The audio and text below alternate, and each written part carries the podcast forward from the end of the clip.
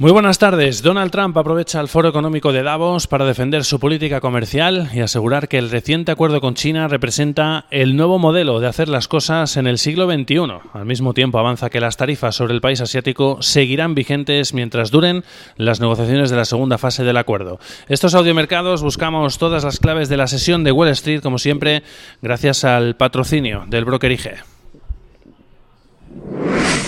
Potencie sus inversiones con los nuevos Turbo 24.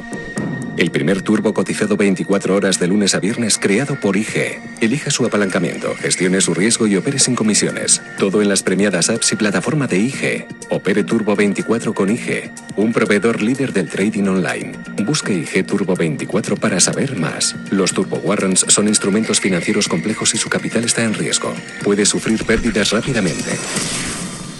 Mensaje alto y claro el que ha dejado el presidente de Estados Unidos en la ciudad suiza y ante un auditorio repleto en medio de máxima expectación, no habrá negociación de una posible retirada de tarifas sobre China, tal y como anticipan varios medios, van a reclamar los negociadores del país asiático. Los aranceles seguirán vigentes encima de la mesa mientras duren las negociaciones de esa segunda fase del acuerdo comercial. Así de tajante se ha mostrado un Donald Trump que tras avanzar que dichas negociaciones van a empezar muy pronto, también con Reino Unido, una vez que se haga efectivo el Brexit en menos ya de dos semanas, ha defendido sus acuerdos comerciales como el nuevo modelo del siglo XXI en un discurso en el que ha asegurado que gracias a sus medidas están en el punto medio de un nuevo boom económico en Estados Unidos. Además ha aprovechado para lanzar nuevas críticas abiertas a la Reserva Federal a apenas una semana de que arranque la primera reunión del año del organismo, asegurando que están consiguiendo unos números económicos increíbles, a pesar de que la Fed subió los tipos demasiado rápido y ahora los está bajando demasiado despacio. En la misma línea se ha mostrado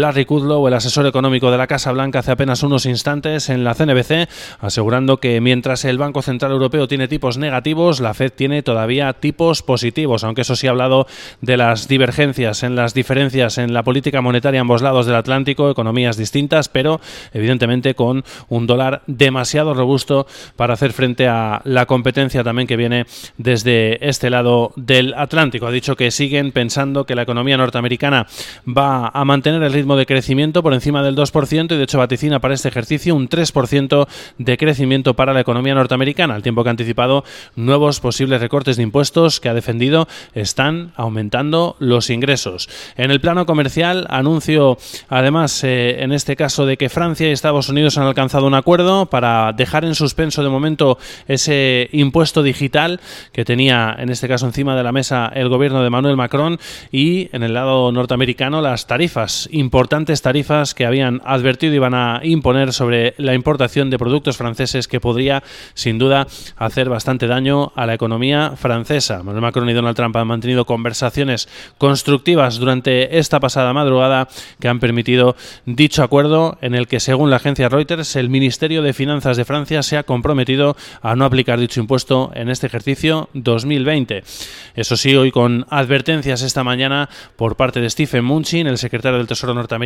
en Wall Street Journal a Italia y a Reino Unido de que si siguen adelante aprueban ese impuesto digital habrá tarifas contra ambas economías. Ha dejado eso sí fuera Francia después de ese acuerdo que se anunciaba a primera hora de la mañana. Todo con unos futuros que vienen con caídas en la vuelta a las operaciones de los mercados tras el cierre de ayer por la celebración en Estados Unidos del día de Martin Luther King y con modo risk-off en los mercados ante la crisis del coronavirus que está empezando a aumentar en China, donde las últimas cifras hablan ya de al menos seis fallecidos y más de 300 afectados, cifras que están generando preocupación en la Organización Mundial de la Salud, que ha advertido que espera más casos en los próximos días y en más países, y por supuesto también entre los inversores, con todavía en la retina el caso del virus SARS, que infectó a más de 8.000 personas y mató a más de 700 en la pandemia que afectó a Asia entre los años 2002 y 2003, aunque de momento los expertos dicen que no es tan fuerte, pero que hay que mantener sin duda la vigilancia extrema. Ahora se sabe además que el virus se puede transmitir de persona en persona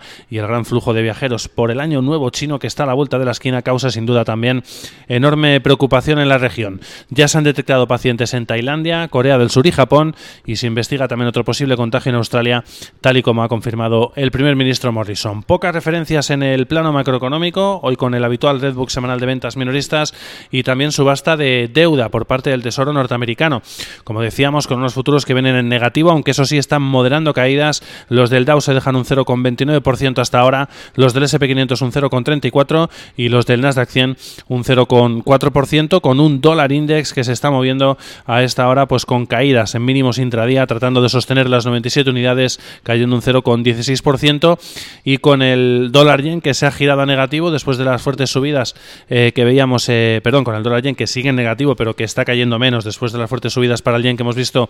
eh, esta mañana y en la sesión asiática, un 0,15% abajo el dólar, tratando de mantener hasta ahora las 110 unidades, 110,02 marca en estos momentos el termómetro de la versión al riesgo que sigue en modo risk-off, como decíamos en esta jornada, ante el temor a que esta crisis del coronavirus pueda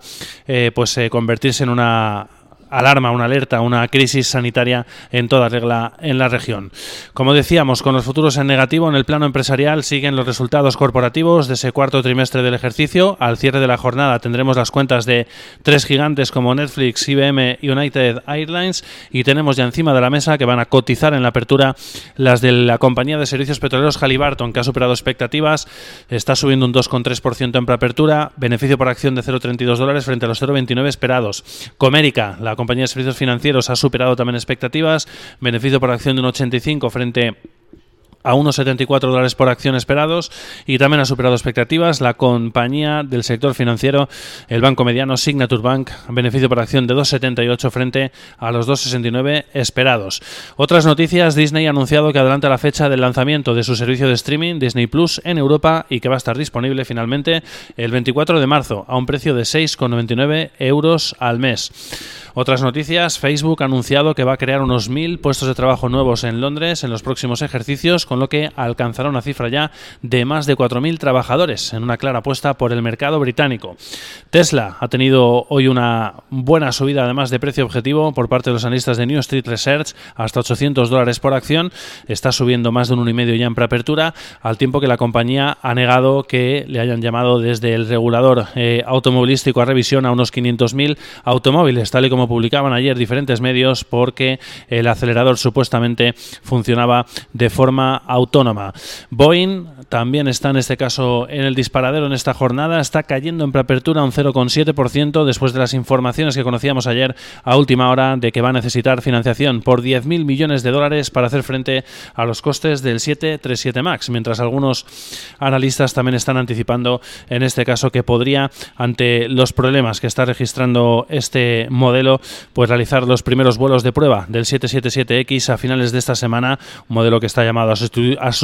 precisamente a ese 737 MAX. En vista de estas informaciones de que necesitaría financiación de 10.000 millones, está cayendo casi un 1% en movimientos de preapertura. Además, en el plano de recomendaciones, también dos que están moviendo al mercado. Lebrans está subiendo más de un 1% tras mejora de Keybank hasta sobreponderar desde neutral. Los analistas de la firma aseguran que el precio podría llegar hasta los 25 dólares por acción, un potencial del 24% con respecto al cierre del pasado viernes para la firma minorista, dueña entre otras de Victoria's Secrets, mientras que AMD, Advanced Micro Device, también está subiendo en preapertura más de un 1% después de que Cowen Company haya mejorado su precio objetivo hasta los 60 dólares por acción desde los 47 anteriores. Que tengan una feliz sesión.